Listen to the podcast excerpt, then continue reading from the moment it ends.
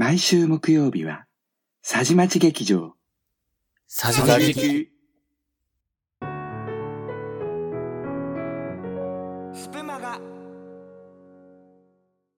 この話は私の個人キャストでも当時お話しした内容なんですけれども、2020年4月中旬のある日、新型コロナで日本で初めて緊急事態を迎えた頃ですね。会社から帰宅中の電車の中で、私の携帯のショートメッセージに何か通知が来て、それを見るとですね、全然知らない080から始まる携帯電話の番号で、ショートメッセージが入ってたんですね。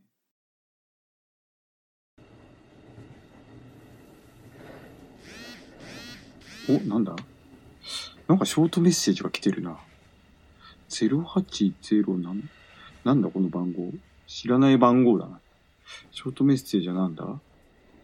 お、お客様宛てにお荷物のお届けに上がりましたが、不在のため持ち帰りました。下記よりご確認ください。この後なんか URL がついてるな。この URL をちょっとクリックすると、あ、佐川急便のホームページじゃん。おう、小田裕二が出て。えーと、なになにここをクリックすると、あ、なんか、ポップアップして新しいちっちゃい画面がまた出てきたな。決済画面って書いてあるね。なんだこれえー、なんで決済画面が出てくるんだ？うーんと、あれ？でもさっきのメッセージは、不在のため持ち帰りましたって話なのに、なんで決済画面、なんかこれカード番号入れようとしてる？あちょっと待って、これでも、URL のとこよく見るとなんだこれ？XYZ なんたらかんたら、なんか、英語と数字がいっぱい並んでて、その後ドットコムになってるけど。なんだこれ怪しいサイト。全然、佐川のサイトじゃないな、これ。変だよね。急にカード番号入れさせようとして。おー、危ねえ危ねえ、これ。これ、いわゆるあれだよね。フィッシング詐欺のサイトじゃねえの。だいたいこのショートメッセージも怪しいよね。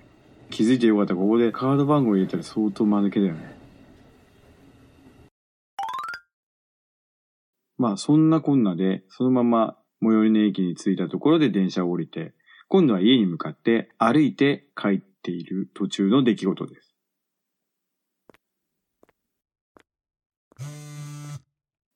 あ、知らない番号だよね。これ誰？でもなんかさっきの荷物関係の話かな。とりあえず電話取ってみるか。あ、あの、不在票届いてますよね。え、お宅どなた？塚原です。いやいや、不在票って言ってんだからさ、お宅の名前じゃなくて、運送会社の名前教えてよ。うさ、佐川ですかね。いやいや、佐川ですかね？っておかしいよね。あ、す、すい、すいません。あの、最近勤め始めたばっかりなんで、まだちょっと名前言い慣れてなくて。え、勤め始めっていうかお前、フィッシング詐欺やり始めってことだろ、お前。でも、もう数分で家に着くけど、不在票が家にあるかどうかわかんないから、まあでもこれどう考えてもさっきのフィッシング詐欺の続きなのは間違いないから、しょうがないな。あったりかますか。あー、不在票は届いてるんだけど、佐川じゃないんで、関係ないんで失礼します。はい、切りました。ということで、すぐに向こうから電話がまたかかってくるのかなと思ったら、特にかかってくる気配がないままだったので、まあそのまま歩いて家に帰りまして、そこでですね、うちの郵便受けを見てみたんですけれども、実際にはですね、やっぱり不在票は来てなかったので、まあさっきの電話はやっぱり本物の佐賀急便からじゃなかったんだなと。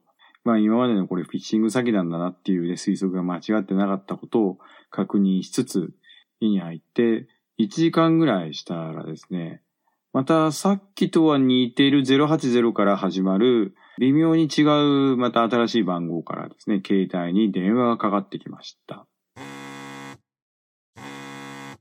あの、ふ、不在票届いてますよね？あれ？また佐川の塚原さんですか？うん、うん。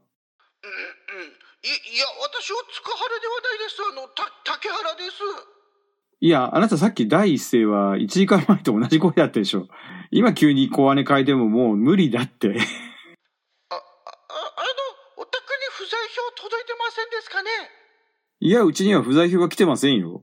いや、でもさっき来てた。うんあ、あ、いえ、あの、そ、そうじゃなくて、あの、今さっきって言ったよね。で、さっきの塚原さんと一緒ですよね。今一瞬声戻ったし、竹原じゃないですよね。いや、すみません。えっと、あの、さっき別の人に電話かけてたんで、つい間違えてしまいました。はいはい。あのね、こっちはもうあなたが作業してるって分かってるから、もうそういうのやめた方がいいよ。い、いいや、これは、まだ詐欺じゃないです。おい、これまだってこれからやる気満々じゃねえかよ。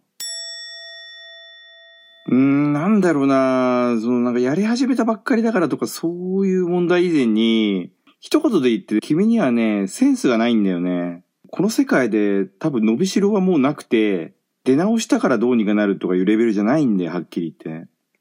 だから、足洗った方がいいと思うよ、もう。別の世界で生きた方がいい。うん。本当に。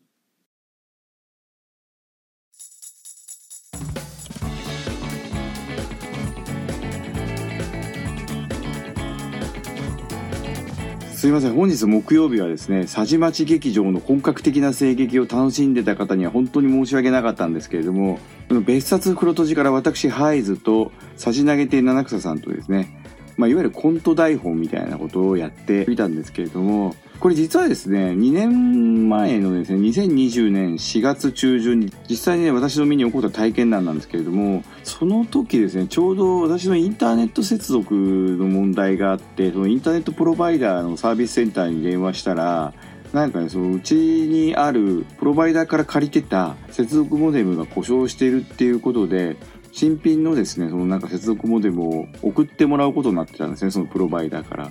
で、それ宅配便で来るってことになってたんで、それを待ってた時に、たまたま、いいタイミングでですね、不在通知みたいなショートメッセージが来たから何も疑わないでそのショートメッセージの URL 開いたら、見た目は完全に佐川急便のサイトなんですよね。その当時の CM キャラクターの小田裕二とか出てて。だけど URL のアドレスが全然違ったんで、で、なんか変なカード番号を聞かれて気づいたっていう。で、またその後にですね、佐川っぽいところから電話かかってくるみたいな感じで。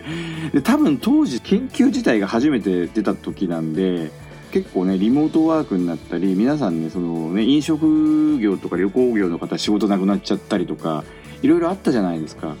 だからね、あっち界隈も結構ね、仕事がなくなって転職してる人が多かった。あっち界隈っていうのは、例えば、空き巣の人とか、ね、リモートワークでみんな家に人がいるようになっちゃって空き巣ができなくなっちゃったとか、あとイベントがなくなっちゃったからチケット転売屋とかね、あの辺の人たちがみんな仕事なくなっちゃって、マスク配布詐欺とか、給付金詐欺とか、いろいろそういうのに手を出し、まあ転職し始めてたんですよ。その中で確かね、その佐川急便はじめとした宅配便再配達依頼詐欺っていうのも始まってたと思うんですよね。で、新入りの人たちがね、いっぱい入ってった中で結構そういう残念なね、新入りの人がいたっていう、まあそういうお話でした。明日は、レディオストリートラジオ班のキャストをお楽しみください。それではまた。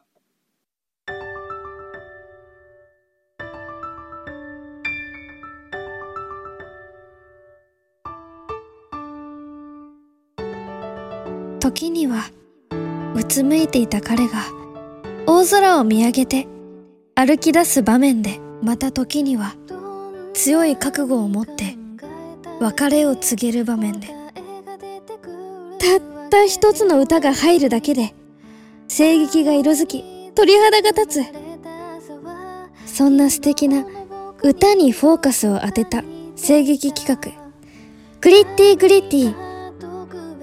声劇のための歌ではなく歌のための声劇を一緒に作りませんか？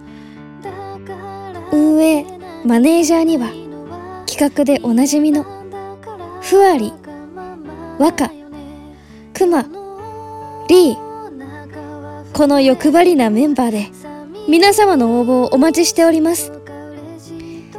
グリッティグリッティ詳しくはもものぷのツイッターまで。何か変わるかな？僕ら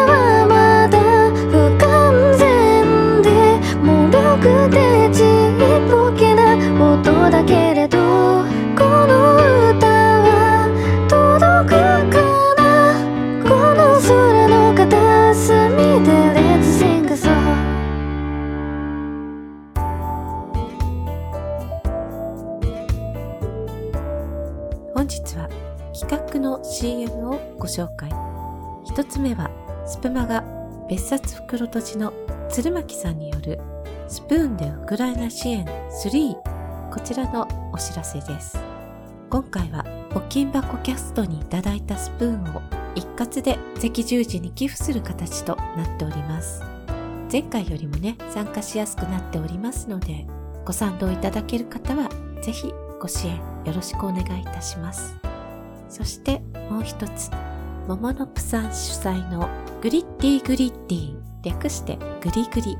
こちらの企画はスプーン24アワーの際にスプマガ枠でプレゼンしていただいた企画の一つです。